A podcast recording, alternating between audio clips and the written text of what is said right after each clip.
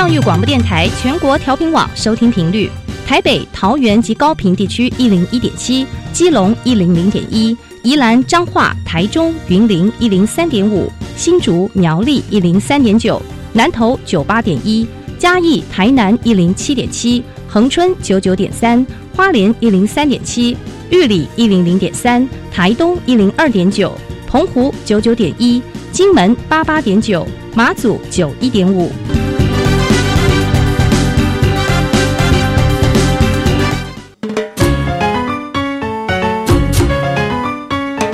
生活处处有科学，人人都是科学人。哎，曾老师，我相信生活处处有科学，但是你说人人都是科学人，这就太夸张了吧？其实啊，只要有好的科学观点、思维训练和持之以恒的毅力，人人都可以成为科学人。Trust me, you can be a good scientist too. 我是曾志郎，我是燕子。科学可以很人文，可以很动人，可以很美丽又浪漫。每个月第一和第三个星期四上午十一点五分到十二点，教育电台邀您一同品味科学的万种风情。欢迎收听，人人都是科学人。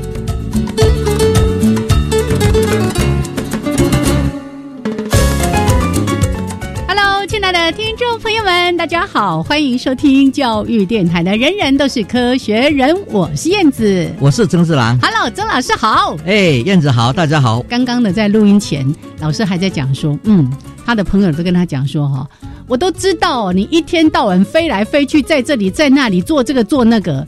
因为呢，每一次节目里面都有一个爆马仔，一定会负责探寻一下，说老师你最近那波影虾米？哈，老师最近才刚从厦门回来。是，本来是这样子哦。我们上次也谈过，是香港正在发展很多很多脑相关的学系、嗯课程，然后各方面的研究计划。我们看来就说它很蓬勃，所以呢，我到了香港去帮忙。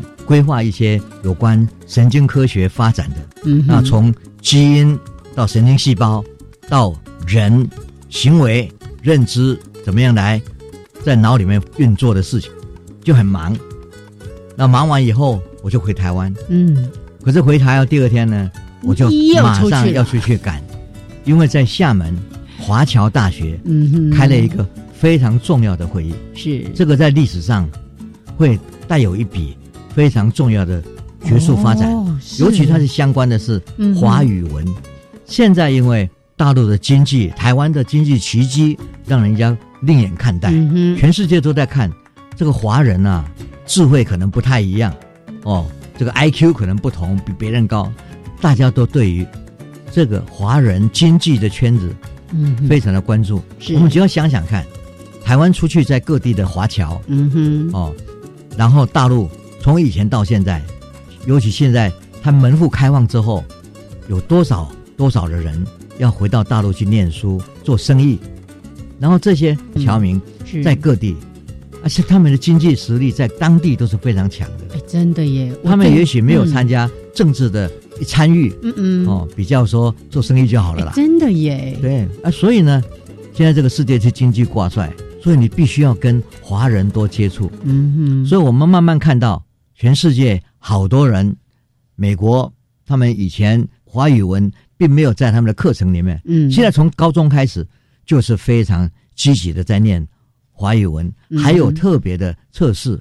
哦，他们的以前的这个测验中心也没有把华语文的水准放在那里，哦，现在呢，现在都有了，都有了，OK，但是他们在做的时候呢，嗯，当然就必须要跟一些学术界，哦，华语文的学术界，台湾呢，尤其是。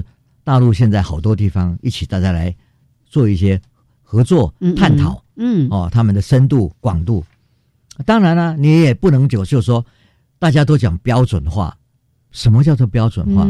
哦，很多地方的词汇是不一样的。耶，同样一个名词，可能在不同的地方对应用上面，同样一个概念可能是不一样的名词。比如说，我们说镭射，嗯哼，那大陆用激光，对。每个地方有每个地方的哦词汇，还有时候也有一点语法的变化，对不对？是啊，就我们经常说啊，你做这件事情让我好窝心。是可是在中国大陆的窝心，其实是让我觉得很不舒服的。对啊，没错啊，就是这一种正面的跟跟负负面面的哈、对都都有。所以呢，大家都必须要讨论。嗯，那嗯全世界在推动这个华语文的时候，你到底应该怎么样来定标准？大家共识，但是还有特殊性，那么这些呢都必须要考量。那现在当然是有很多词库嗯的字典，哦，那个文化总会呢，以前在刘兆贤当主任的时候，哈、他也是编了一套两岸相关的词汇的这个很大的一、很重要的词库。所以可以有一些香港也有对照跟连接，香港也有非常好的词库。嗯嗯然后呢，我们也看到台湾也有很多词库，教育部啊都有的。大陆呢，他们也很认真的做这些，但是这基本上我们就说，大家怎么样在世界上找到共识，啊，跟同意当地的一些变化。对，尤其是对这种外来学习的人，他们会非常的这个疑惑，说：“哎，同样一个词儿，为什么在这儿，在这儿，嘿，有不一样的说明跟解释？”除了这个之外，你还会看到，就是说嗯。每一个专业是，他用的词汇嗯，可能不太一样。嗯，比如说旅游的人，他到这边来旅游，他讲会一点点的华语，然后他怎么样来表达？嗯，啊，他不要讲错了耶哦。然后以前我们听星云讲过，我们是大法师了哈，是是星云法师，法师讲过一个故事，嗯，他那时候年轻的时候，他在上河这个镇上一个小餐厅，这个餐厅的名字叫做上河小吃。小吃可是，一搞不懂的话，就会看啊，怎么搞的？吃小和吃小尚，和尚，哇，这吓吓死了，对不对？所以这一种哦因地制宜，对对对对。了解这个当地嗯都是非常重要的。尤其横书的时候，左写右写，这个对 这些东西还有直写哈，也。大家要因地制宜的事情，要互相容忍。嗯，然后每一个商业的名词，比如说化学的专有名词，嗯很多东西也是不一样。嗯那在这个地方，你大家要讨论。那如果交给国家呢，通常就是一个标准，嗯。所以我们就说，大家用民间的方式来推动。嗯嗯，所以这一次呢，就在厦门华侨大学的这个会议里面呢，就有新加坡，然后美国、泰国、嗯荷兰，哇哦耶，包括很多东南亚的国家都进来了。嗯哦，马来西亚啊、新加坡啦，大家都来讨论，怎么样来有一个共通的一个讨论的机制，是，所以就成立了一个大联盟，哦，所以它变成是一个重要的平台了，对不对？对然后呢，嗯大家怎么样再用利用现在数位来造成各地的这种社群，嗯嗯，那社群的语言在每个地方是怎么样发展出来的？然后大家怎么样来沟通？那你在当地教华语的时候，以前我们都说我们派华语的老师嗯出去，最近因为学华语的人多了。是你就发现就是说啊，那个地方呢，可能我们派去的老师也不够，嗯。而且你现在我们讲的是当地的文化要去融合，所以呢，我们现在慢慢发现，你教的外国学生、非华人的学生里面呢，有人后来就变了老师，耶，所以呢，整个华语文扩大了，它的标准放宽了，嗯，然后呢会有共识。另外呢，我们的师资也不局限于只有华人，嗯，哎，所以你是当然抛这个种子，是。然后那些在当地的人，他们为了比较了解他们自己那个族群对。怎么样，来吸收另外一个语言，嗯哼哼，所以呢嗯这些东西要讨论，所以呢将来这一个很重要的大联盟就会设在香港。嗯。哦，由香港注册，是，然后呢全世界各地的都成立一个分会，嗯哼，然后大家一起来讨论，就是跟着民间的力量哦，我们不要定什么国家标准，而是说大家都是学者，大家都是很有经验的专家，嗯也是教师好多年了。然后台湾的世界华语这个教师协会也是个民间团队，他们呢也投入。那么在这样的一个情况之下呢，我们就涵盖公还有民间嗯一起把它兜起来。那么这个呢，会变成为一个非常重要的推动华语文的一个机制。不要让人家说进来以后就发现就说啊很复杂，你要标准你又达不到，嗯，对不对？你如果到嗯北，京，你要去讲什么俄化嗯音，对，你怎么我我我当然不会啊，嗯嗯，对不？对？但是呢，你听得懂就好了嘛。是很多事情就是这样，语言本来就是一种自然的变化，嗯，社会里面自然的变化。但是呢，变化里面呢，慢慢那个标准会有大家的共识。是，可是这个标准又不是死的，嗯哼，哦，所以一定是很活化的，然后又有当地可以融合，所以这些呢，必须要好好做。哦，不过听起来是一个很大的工程，就像老师说的，光是在中国大陆不同的省份，可能就有这个各自的腔调啦、发音的一些特色，那就更不用说这个华侨或者是这么多的华人在世界各地，可能会受到当地的语言的影响，哎，很多的发音可能也有一些变化了。怎么样有一个好的标准？非常重要的，就是说大家嗯来一个共识，耶，然后有一个团队好好来做这个研究。那每个地点都有分会，然后分会之下又有小分会，是这个概念，就是说大家可以交换意见，很容易的。对，而且那个讯息可以非常的及时。对，好，所以老师刚才才会提到说，这样的一个会议在历史上会留下一笔哦，因为是一个创举。在世界上所有的华语文，不管是我们自己本地的人在使用，或者是让世界各国的人来学习，其实未来这个机制是非常非常重要的。所谓专业华语或者地方华语，是这些东西都会出现的。耶，那怎么样来整理？对这个语言学家，嗯嗯，对语言教学的老师，是这些研究者。这个平台都是非常重要。对呀，而且我们这样听起来，就我们过去要想啊，学语言嘛，就找一个老师来教，找一个懂得讲英语的，我们就学英语；懂得讲粤语的，我们就学粤语。可是这背后，如果我们需要的是一个全世界可以通用的一个机制的话，科学家的加入是非常的重要的。这个学者专家在这边做研究是，但是呢，他是在一个民间的平台上，嗯嗯，这个这很有意义的。好，所以要给老师加油，也给这个平台所有的人加油。对，所以如果好好做的话，嗯，真的是会影响好几代的华语文教学。是，然后呢，这个是非常重要的。耶，好，我相信呢，后续一定还会有一些相关的会议的成果，我们再来跟大家做及时的报告。OK，那这个段落我们先跟曾老师聊到这边，稍微休息一下啊，也邀请所有的朋友来欣赏一段音乐。音乐过后，开始来报告今天的科学新闻。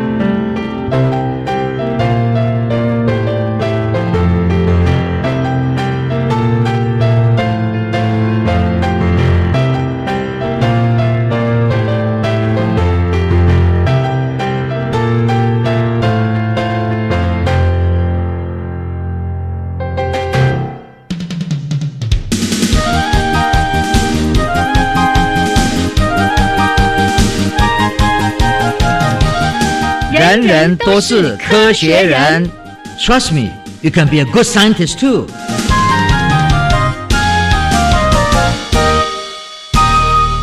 人人都是科学人，处处可学新知识。欢迎朋友们继续加入教育电台。人人都是科学人，我是燕子，我是曾志郎。好，刚才呢，听老师在提到说，哇，这么多的教育专家、学者、科学家等等的，一起在破坏一个未来全世界的华语的教学学习的这样的一个平台。哎。接下来怎么第一则新闻听起来想说，怎么开始要讲尿尿的事情呢？哎，这其实也是科学家非常努力的，希望对于尤其是一些濒危的物种，怎么样让他们可以顺利的繁衍下去。再说到姻缘尿味签，哎呀，这是一只非常美丽的猎豹啊！对，像我们这些每天在看科学杂志、嗯，在看期刊报道的人，有时候看到一个好。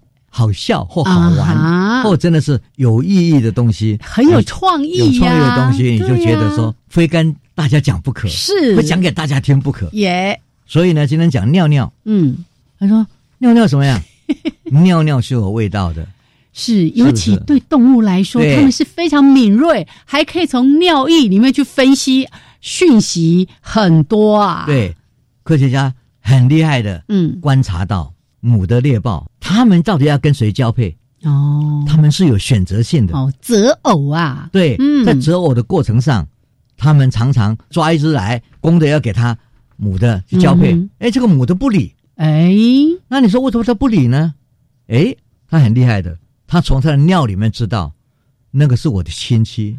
哦，近亲，对，嗯所以他们也有一个族群里面近亲繁殖，就会产生比较劣势的下一代。嗯哼。所以这个呢，也是在自然界一个自然的一个选择。真的，他们很多这种成年的公的，不管是猎豹啦，或者是像狮子，他们成年之后就必须要离开它原来的那个族群。所以动物、动物园里面都知道，嗯，当他想要一一只好、猎豹来来、嗯来配对的时候，是通常不会找自己动物园的，啊，一定要到别的动物借园、别人的，对去找来哦，然后呢，他才愿意去交配。嗯哼，所以他们到底都从科学的观点来讲，他真的能够从尿液里面知道这个吗？哦，那你就要做研究嘛，对不对？对，所以呢，莫索嗯体、莫索提哈，他是在那个美国的濒危险这个狼中心哈动物这个保护的中心里面、是，来做了一个研究。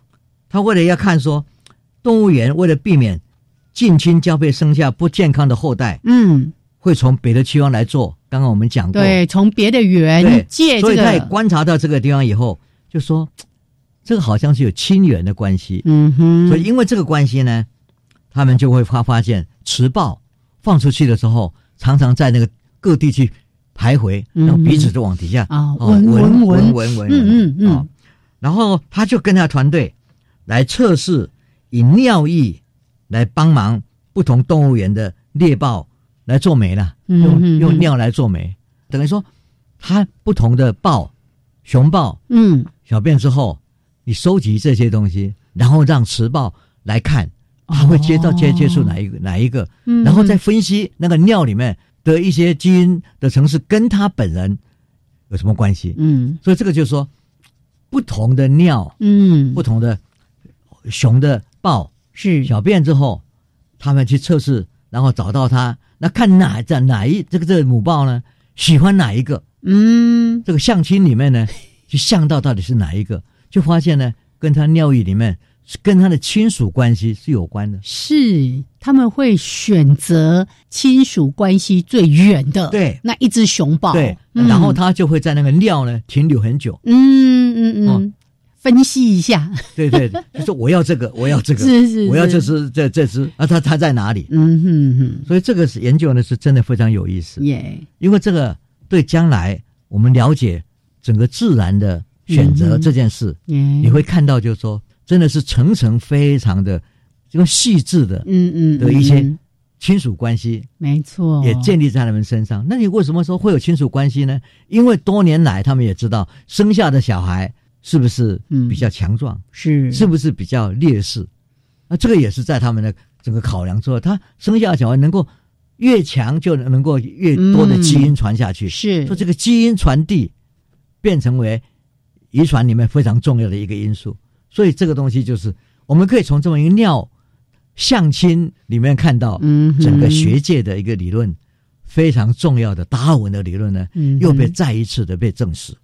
所以科学家、民间、动物园，嗯嗯。大家慢慢就会有一个机制，怎么样好好来选择配偶。嗯哼，然后呢，我们今天看到这个消这个这个这个文章，那写叙述这样的一个是一个实验观察，嗯。我嗯们，当然觉得是非常有趣，真的，而且意义是这个意义真的非常深。是。哦，然后我们再看到是说，他真的做出来了，而且也非常好的结果，所以我们知道他将来对动物园找动物的配偶嗯是很有帮忙的。对，或者说未来对于一些可能濒临绝种的物种，怎么样可以透过这样的一个实验之后，提供更好的一个机制，让他们可以顺利的繁衍下去？是太棒了嗯真的好。那关心了这个猎豹之后呢，来关心一下我们的运动员。对，我们都常常听到，嗯，就说美国像这个撞击很厉害的，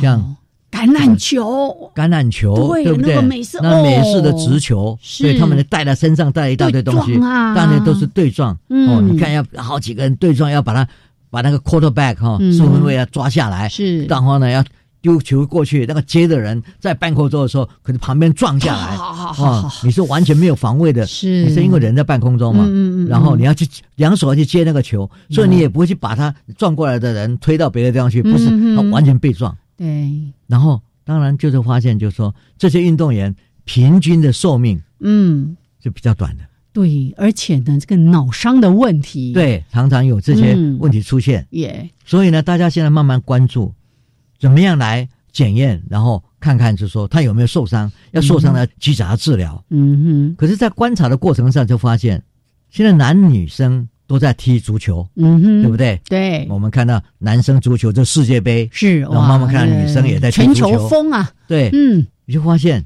诶，奇怪呢，女生受伤的程度嗯，比男生严重，耶，对，然后女生嗯受伤的恢复的整个时间呢，也比男生要长很多。是，那所以呢，就是对女性而言，参加这种碰撞剧烈的脑伤受伤的比例呢，增加很多。对，尤其像我们刚才在提到说踢足球，他们有一个动作是经常用头来头顶那个球的对，所以顶球是非常重要的，对不对？然后女生也是顶球啊，是。啊，男生顶球，女生顶球。现在发现就是说，顶球对女生造成的伤害是造成的伤害是，比男生还要严重。嗯嗯，哦，那这些呢，当然就是追寻为什么呢？那就发现他们有时候那个白质分布就比较轻微，脑里面结构呢，嗯女生是比较微弱的是，哦。然后追下去的话，就发现女生尤其在每个月的哦嗯生理期啊，它前后的保护脑的这些机制呢是比较微弱的。对，所以如果在那个时候他去打球，他就用头顶球，嗯嗯。他受伤的几率是很高的。对，还有一个啊，从外观就可以看得出来的，女孩子的脖子通常比较细，是，所以他他 上来顶球的时候呢，哎那个保护力量、那个弹性对对不够不，足的。对，或者那个缓冲的机制，对，所以现在研究之后呢，记者研究之后发现，就是说嗯，在这个层次上，是女生在打足球的时候，那个顶球也，是要小心的。对所以要怎么样来让她能够继续有这种球赛，但是呢，怎么样保护自己？对。所以运动伤害的这个学科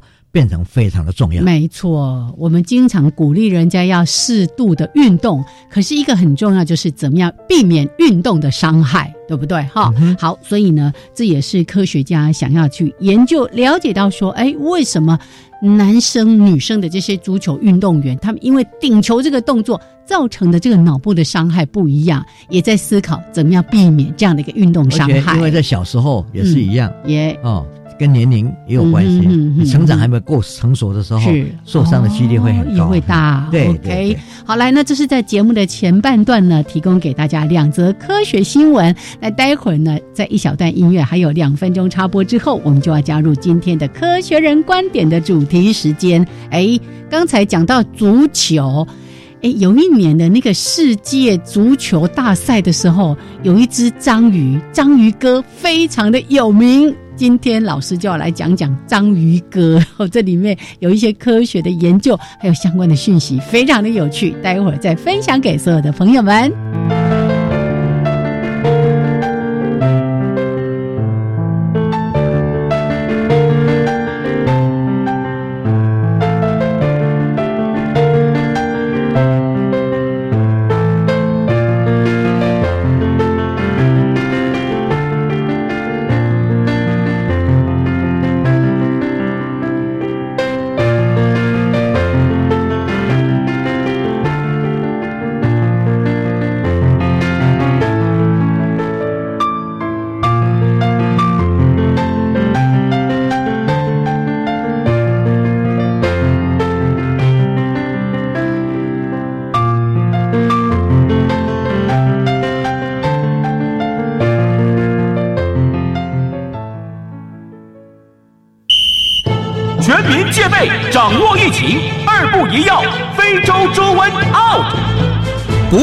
农场参观，进出牧场要管制，加强防疫安全。不非法走私或携带动物产品返回台湾，要加强检查农场动物健康情形。若发现疑似案例，尽速通报动物防疫机关。简单三步骤，防堵疫情，滴水不漏。以上广告由行政院农业委员会提供。十二年国教新课纲将在一百零八学年度开始实施，你知道有哪些改变吗？有哪些应用的配套措施？有哪些学校的试行经验呢？为了满足大众对新课纲知的需要，教育部课程协作中心每个月十号发行电子报，传递新课纲相关资讯。掌握新课纲最新讯息，快上网搜寻教育部课程协作电子报。以上广告由教育部提供。儿子啊，你晚点到乐色的时候，把之前没有用完的药一起丢掉吧。妈，这里面有些药品是抗生素，不能直接丢乐色车啦。啊，所有的药都不能丢乐色车吗？那要怎么丢？大部分药品都可以丢乐色桶，只有五大类废弃药物要拿去医疗院所检收哦。提醒您，废弃药物包含抗生素、荷尔蒙制剂、抗癌与免疫抑制剂、管制药品、针具及针头，应拿至居家废弃药物检收站检收。台北市立联合医院关心您。加外加外，阿玛波拉，扎根格玛西卡斯达斯，迪加古拉布古列列。大家好，我是来自台东的胡代明，这里是教育电台。那罗哇那咿呀那呀哦哎呀，那是你呀鲁玛的呀恩哦，朋友们就爱教育电台。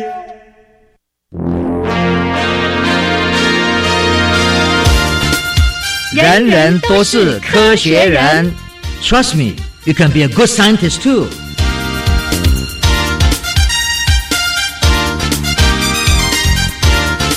人人都是科学人，处处可学新知识。欢迎朋友们继续加入教育电台。人人都是科学人，我是燕子，我是曾志郎。好，我们的节目呢，在每个月的第一还有第三个礼拜四上午十一点五分到十二点为大家直播，也欢迎所有的朋友能够按时加入。另外呢，我一再的提醒哦，如果哎想要重复的收听，或者呢刚好那天有事没有办法收听到我们的节目，记得回到教育电台的网站找。到我们的节目总览，人人都是科学人，就可以来重复的收听。另外呢，我一直忘了提醒大家，其实教育电台有一个手机的 App。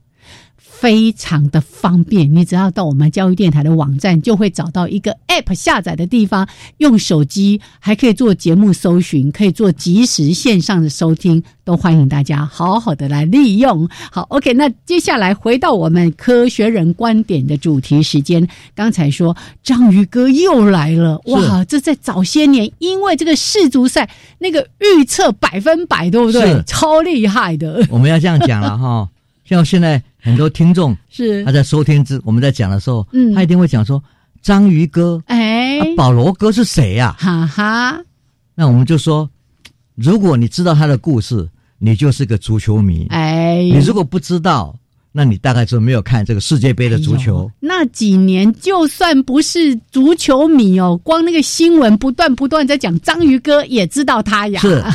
那这个就是一个非常有趣的，嗯嗯，等于说在世界杯大赛里面，嗯，一个非常有趣的插曲了。在二零零八年的时候，嗯，德国呢，他们在打欧洲足球赛的时候，那德国这个海参馆的人就说：“哎，我们那个章鱼很聪明啊，啊，听说他从小就是天才哦，让他来帮我们预测，本来是开玩笑嘛，对不对？然后呢，他就说啊，那我们就放一个他爱吃的。”食物在那个水缸里面，那两个水缸哦，一边水缸我们给它贴上了一个玻璃上的贴贴上一个一一个国家的叫球队的队名，对不对？这个德国对西班牙，德国对哪个地方？德德国对哪个地方？这样子。然后呢，在没有比赛以前，就让他来猜测啊。然后他怎么猜测呢？就把它丢进去以后。两边的食物都一样，一样，对，它的图形也都是各国都太，他然后呢，看他会往哪边走，然后就发现那六场球里面，德国参加六场比赛，是。结果呢，他预测成功四四次。四场是猜对的，对，那我们讲说，哦，他猜对也不过是一半一半嘛，嗯哦，啊，这个四场就比三还多啊，对呀，所以呢，这一比比败哦，嗯哼哦，他是不是很厉害？接下来这些人同样的就说啊，二零一零年的世界杯大赛，嗯嗯，哎呀，我们好好来测一下吧。二零一零年的世界杯大赛的时候，在测的时候呢，嗯。他就也是一样测德国队，呀，哦然后呢其他国家的对比赛。嗯。最后一个德国队到了季军嘛，没有达到全赢嘛。嗯哼，但是呢，后来西班牙大家也没有很看好他，结果呢，他的预测是西班牙会赢，所以八次的预测全部中地。真的，哎呦，大家都惊死啊！大家吓一跳，怎么可能嘛？所以那个新闻到后来重点都放在章鱼哥预测谁会赢，是，然后来验证一下，然后那个阿根廷他们这种大球队，是。哇，就说要把那个宰来吃，呃，对对对，要派那个厨师去当暗杀部队，这个都是造成很多有趣的。是。可是从科学的观点，嗯，就很难相信，这个章鱼哥真的这么厉害吗？我们知道章鱼是很厉害的，哦，很多事情，嗯嗯，哦他的聪明啊，对啊身体那个，对对嗯，然后呢，我们来看他能做这个预测，在全世界这么大的比赛里面，每一场比赛都是很复杂的嘛，两边，然后呢，各方面的球员，对。那当当天的天气，然后各方面都不一样，球是圆的，对，可是他八场都对，哎，一定有神通啊！对啊，所以全球当然都震动嘛，嗯他一战成名嘛，呀，大家都想哇，这个厉害啊！那科学家当然觉得说，这个真的不可思议嘛。。对，可是马上呢，我们说这样的统计，如果纯粹看这一次，当然这个统计是一定显著嘛。是。然后他是不是有神力呢？大家都都在讲说，怎么可能呢？嗯哼哼，这时候科学家就进来了。嗯统计是这样，这一次是没错。是，可是我们在讲大气变迁、嗯全球暖化，你总不能看一年吧？哦，对不对？而且这是一个非常重要的，知道它它会有起伏的。对，要拉长来看，对，你要一年、又一年、嗯十年、三十年、十年、二十年、三十年，嗯你才能去定说我们是不是真的暖化了？我们是大致变迁有某个形态已经出现了。就那个趋势必须是可以被观察。啊，嗯，还有呢，我们也知道，你今天如果手上一个铜板，啊，嗯。这个铜板呢，一边是头，一边是花，对不对？对对。那你就说好，我好。投。嗯，哎，有时候你投六次，六次都是投，哎，啊，跟宝贝一样，跟宝贝一样嘛。对呀，对呀、所以你也不能够说一定是这个样子，可能在猜测的长河里面，刚好是碰到这一段达标了。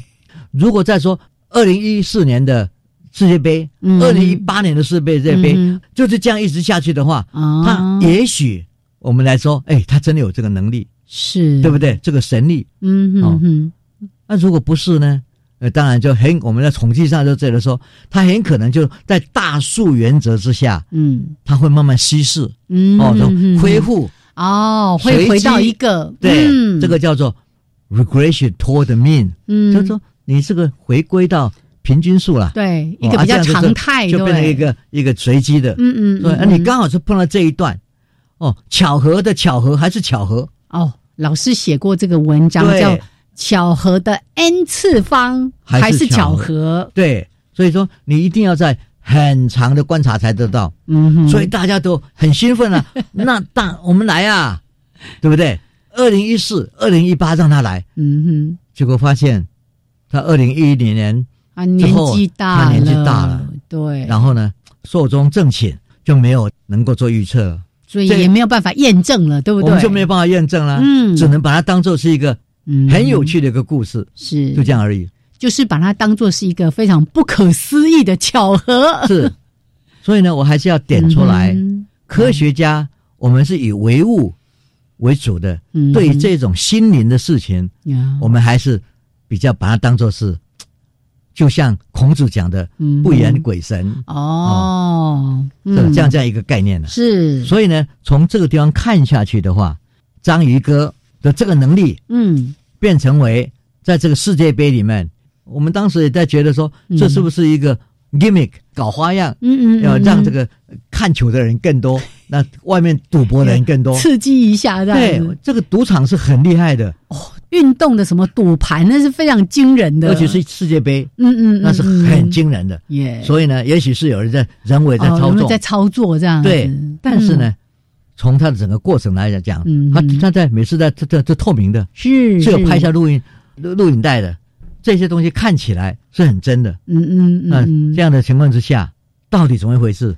还好，嗯，统计数学家，嗯哼，能够告诉我们说。不能够只单单看这么一次、一次、两次，嗯哼哼，至少要看好多次。对，对，就要拉长继续来看。可惜没有机会了。对啊，已经没有机会了，所以他已经先去了。耶，那我们只能说，哎，留下了先机，嗯，但是我们无法验证。耶，好，所以。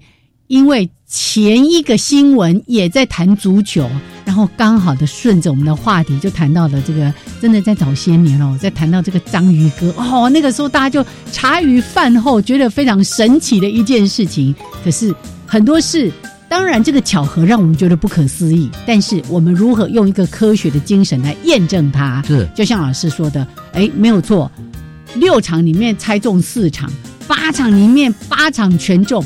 好像觉得这章鱼哥好像有神力、有神通，可是我们其实需要更多、更多的经验。所以那时候他的名字叫做有个昵称嘛，就是德国神算子。哦，哎，对啊，就是这样子。但是呢，每一次在预测的时候，嗯，哇，那外面大家都很想的，都都包起来的，是哦，不给他知道的，因为会影响赌盘嘛，是不是？但是因为他这种整个过程，嗯嗯，而且他成名各方面。都是非常好玩，最后他又过去了，让你没办法验证，哎，留下好多遗憾呢。是，就是要留下一个问号给大家就对了。是哦，因为老师也不断的我们在节目里面说过很多次，科学是必须要能够一再的被检验的。你做了一个实验，你不能说啊，好，你看这就是结果，这就是正确的，你要让别人有机会来检验看看，对不对？哈，好，那这个段落我们先聊这边，说到了。神奇的章鱼哥，可是我们真正要看的是科学的一些内涵，所以待会儿呢，曾老师一定有一些话题要继续跟大家来说一说。好，OK，那这个段落聊到这边，稍微休息一下，一小段音乐之后回来继续加入我们科学人观点的主题时间。好的。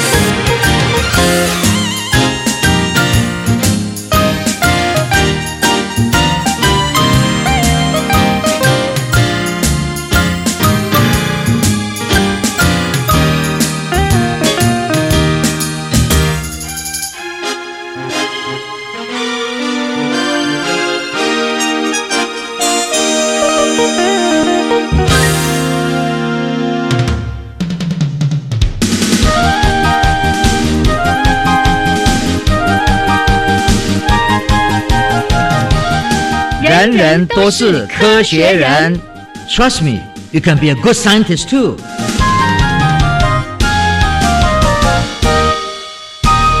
人人都是科学人，处处可学新知识。欢迎朋友们继续加入教育电台《人人都是科学人》节目。我是燕子，我是曾世兰。哎，今天呢，从一个很神奇的事情，那个会预测世足赛到底谁赢，而且呢，在二零一零年那一年，八场全部猜中，所以我们说他有未卜。未卜先知太厉害，抽灵枪不下卦。嗯，所以哦，手压枪挡无杀机哦，哦，这就是安尼啊。哎呦，这条卦就跟我妈听过呀呢。所以啊，我是觉得说，有趣的事情是，章鱼，它是鱼吗？啊不是啊，它是软体动物，它是叫章鱼，叫鱼是。可是它因为长在水里面嘛，对。可是它那个样子跟所有的鱼都不一样。对呀，就一颗大大的头，然后哇，八爪章鱼。哦，它英文叫做 octopus，就是八个啊哈哦，就八组这样子。对，八组的这个这个情况。然后我们也常常在描绘太星人、太太空人呢，也常常认为说，哇，他应该长得这个样，大大的头这样子。对，他头要很很大。所以呢，那我们就说他真的很聪明。嗯哼，聪明表现在哪里呢？大家都知道，现在我们药罐子有没有？是药罐子不是都要保护吗？哦，对，有一个安全的机制要压下去，压下去，再扭开，再扭开。对，你小孩子都打不开。是，可是章鱼很快的吃了几次以后，它就可以打得开。好，它知道把它压下去，然后再旋转。那这个东西是怎么一回事？对不对？对，它它可以把它。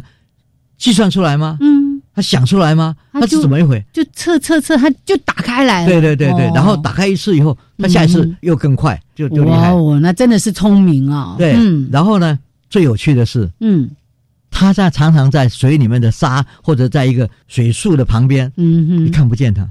对，因为他他就是最厉害的伪装师。对，他就完全跟环境融为一体了。这里面带出来一个，他就是。不喜欢跟别的动物接触，嗯哼，所以呢，伪装第一方面是保护他自己，嗯，另外一个方面呢，他就是非常反社会行为的，哦，是哦，对，哦，所以常常被人认为说章鱼就是一个 hermit，就是一个隐士，哦，他自己隐居在某个地方，是，通常躲躲在一边。哦，离群所居的，对，然后慢慢观察外面在发生什么事。嗯哼，所以呢，他那个大脑袋到底在想什么？哦，所以有一些那种卡通影片，就会把那个章鱼就会把它描述成一个好像偷偷的在那边观察，对，然后伺机而动，不管是在抓猎物，还是去偷窥别的生物的一些作息啊等等的。对，嗯，对，大家都看到了他那个隐士的。然后呢，到旁边躲在一边，然后静静在观察这个鬼鬼祟祟的，这鬼鬼祟祟的。然后如果我们说他看到另外一个章鱼，嗯哼，你想说哦，有朋友来了，不是，来出来打招呼，八爪来了，不是他出来打架，哦，他的领地对，然后他是看到另外一个章鱼，嗯，他就会侵略性很高，哦，所以章鱼跟章鱼不能养在一起。养在同一缸里面呢，嗯，可能有一只会被另外一只打败，然后吃掉，就厮杀了。对，所以这不行。嗯，所以大家都知道，这章鱼怎么一回事啊？好像对同伴，嗯，一点都没有同伴的爱情，真的。有爱之情啊。所以呢，我们就大家在学界里面，嗯哼，还有动物界里面养章鱼的人都知道，嗯哼，章鱼就是一个非常 anti-social，嗯，反社会行为很高的。一个一种动物。是哦。啊，如果是公的章鱼，然后母的章鱼游过来呢，要看情况。哈哈，母的很凶的，嗯呃，母的比它更更凶啊，比公的更凶。对，然后呢，公的就会逃避啊，啊哈，对不对？但是母的有时候会表现出来温柔，嗯哼，爱情至上的那个表情，是。他在发情曲的时候。那就会有这种动作，是 OK，所以说这个非常有趣的。嗯嗯，所以从科学家的观点，你平常都是这么侵略性这么高，都这样反社会行为的行为这么这么激烈，那我们现在来看，你为什么在发情期这一段，嗯哼，会表现的这么温柔呢？哦，对不对？性格大变，对，这整个性格大变了，那怎么回事呢？那我们现在科学家都知道，是引起社会行为的。就是所谓的血清素。嗯哼哼。那我们在这一段时间，如果是在发情期去看这个雌性章鱼章鱼的身上的血清素的话，就发现它们确实增加很多。哦，在浓度增高了，浓度增高这些事情，是所以科学家就开始在想了：假如这样的东西会影响血清素跟嗯跟社会行为，哦，就是说不再反社会，而是正向要去跟人家社群交往的这个行为，就不是拒人于千里之外，是，嗯而且需要把他拉进来。哎，那这个时候，我们有没有办法改变他行为？嗯哼，所以这一群科学家呢，就说：“来，我们来看看，来试试看。嗯，那怎么试呢？他就找市面上我们大家所知道的，在趴开 party 的时候啊来助兴的这个 party，他们就叫摇头丸。哦，摇头丸是说要给章鱼吃这些毒品吗？他就是让这摇头丸呢，把它稀释一下哈，啊是是。然后呢，他们就做个实验。嗯嗯嗯嗯，这个实验是这样做的，嗯。他就把章鱼哦嗯。放在一个水缸里面，耶，这水缸有三个，然三后呢格三格，嗯。有一格嗯，就放了一个这塑胶的玩具这些东西，是是。另外一边呢是真的是关了一只章鱼，哦，哎，一只章鱼在这边，嗯嗯嗯然后呢，我们都知道，如果它丢进去的时候，它一定不会去章鱼那边，嗯，可是你要验证啊，嗯，所以呢，你就先好，我们先把它丢进去一个液体，这个液体就所谓我们的控制组，嗯哼，就说你做实验，哦是两边的条件要一样啊，这个是盐水，是就一般的海水这样子，对对，盐水丢进去，然后把它洗洗，洗干净之后，再把它丢进我们的水缸，这个实验的水缸，嗯哼，就丢进去以后，你就发现这个盐水对它没有什么影响，就一般的海水嘛哈，嗯哼。然后没有什么影响，是。所以它留在中间的空、嗯空空的这个地点，或者是跑到隔壁那个玩具的地方的时间很长，啊哈，但是呢，它钻到隔壁去看到另外章鱼的呢，根本就很短，哦。没有停留，就赶快跑掉，所以还是不互动就对，就是不互动，嗯，然后呢，他就是不愿意去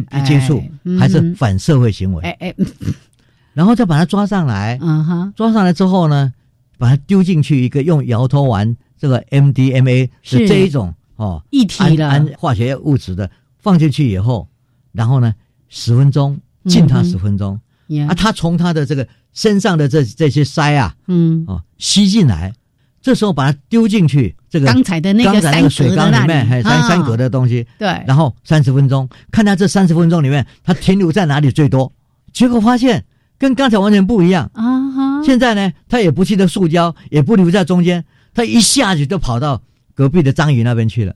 啊而且呢，不是表现他要打人家，是。也不是他表现的完全是温柔，要要要抱抱，嗯，要去抱他，我要跟你当好朋友，哎跟你做好朋友啊，我伸出橄榄枝啦，哦，打开做朋友，哎哎，然后就就，哦，而且这个头啊，还一直伸过去要跟人家头，哦，头碰头，呃碰碰碰碰碰，果然是摇头丸。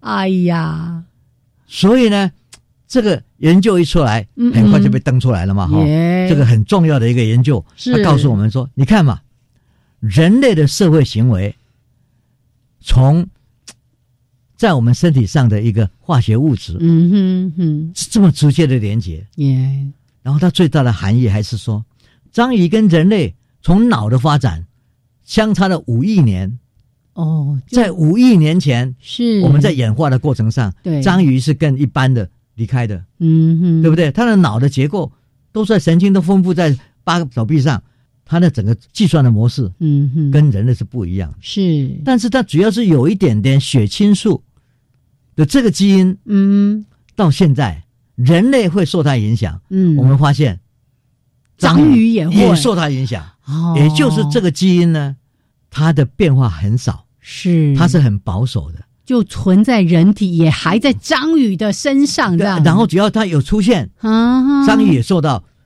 变成为好像把那个社会行为的开关打开了。嗯哼哼哦，那我们人看到就人在开轰趴的时候，是。就这样一回事。说。让他可以放松，然后好像跟大家都是非常的好的。好朋友哈对不对？对，然后这个呢也是一样，嗯，所以从学界的观点，耶，就这个基因跟行为、社交行为的关系嗯哼，存在了五亿年，是，这是一个非常深远的一一个想法哦。嗯然后呢，嗯我们就慢慢慢慢了解，就是说，哎，人性很多行为的表现，嗯，跟我们身上的化学物质，哎，这个怎我们说多巴胺嘛，对不对？嗯嗯哦，影响这个忧郁症各各方面，嗯嗯，这些东西都是很清楚的表达。是，那我们将来对很多社会行为，我们当然希望就是说，会从很多生化的观点去直接去观察。哦，对，其实，在这么些年，也经常会有看到一些科学的研究，说啊，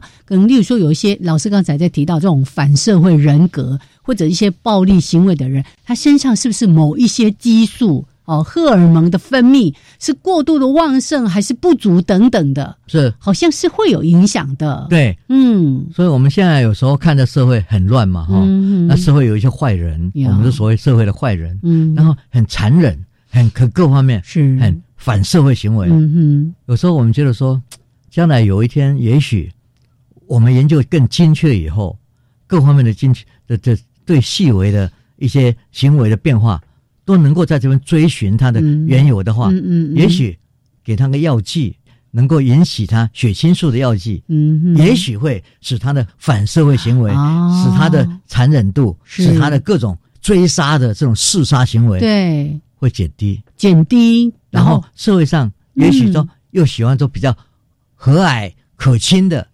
表现友善的行为，嗯嗯，这个东西就是将来对这些反社会行为的，我们给它称为病，嗯嗯能不能药到病除，嗯然后来嗯把他的性格转变，是、哦这是很多现在还做不到，对，可是已经有一些迹象。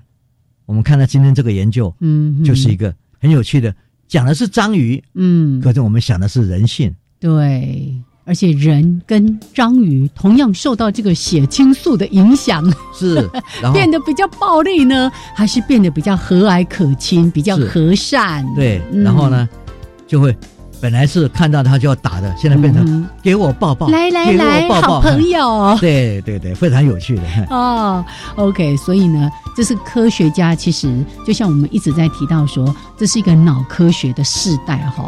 那怎么样去探究到我们脑部受到一些什么样的影响？甚至刚才说的，我们观察到某些人有反社会的性格，或者是暴力的行为的等等的，这里面一些重要的机制是什么？科学家尝试着想要找出关键，然后未来有没有办法透过药物或者一个什么样的行为的矫正啊等等的一些机制，让这些事情可以消于无形。这个都是科学家在努力的。嗯，嗯，另外就是说，今天我们要介绍这个，就是说怎么样做实验，实验对对。那个过程嗯，然后让大家来看。没错，我觉得说科学不是口讲讲，而是有一定的程序。真的。如果大家有机会来阅读我们十一月号的《科学人》杂志，也会看到老师这个文章里面还配了一些图，你就会直接看哦，原来是这样的一个设计的方式。好，那我们今天的，把这样的一些内容分享给所有的朋友们，也谢谢曾老师跟大家分享的这些内容，谢谢曾老师。哎，谢谢大家。嗯，好，也祝福所有的朋友们，我们下次节目见哦，拜拜。秋高气爽，嗯，多到外面走走。是的，尤其晚上哦，吃完饭，全家人出去散步散步，全家人的感情会越来越好。OK，下次节目见，拜拜。拜拜。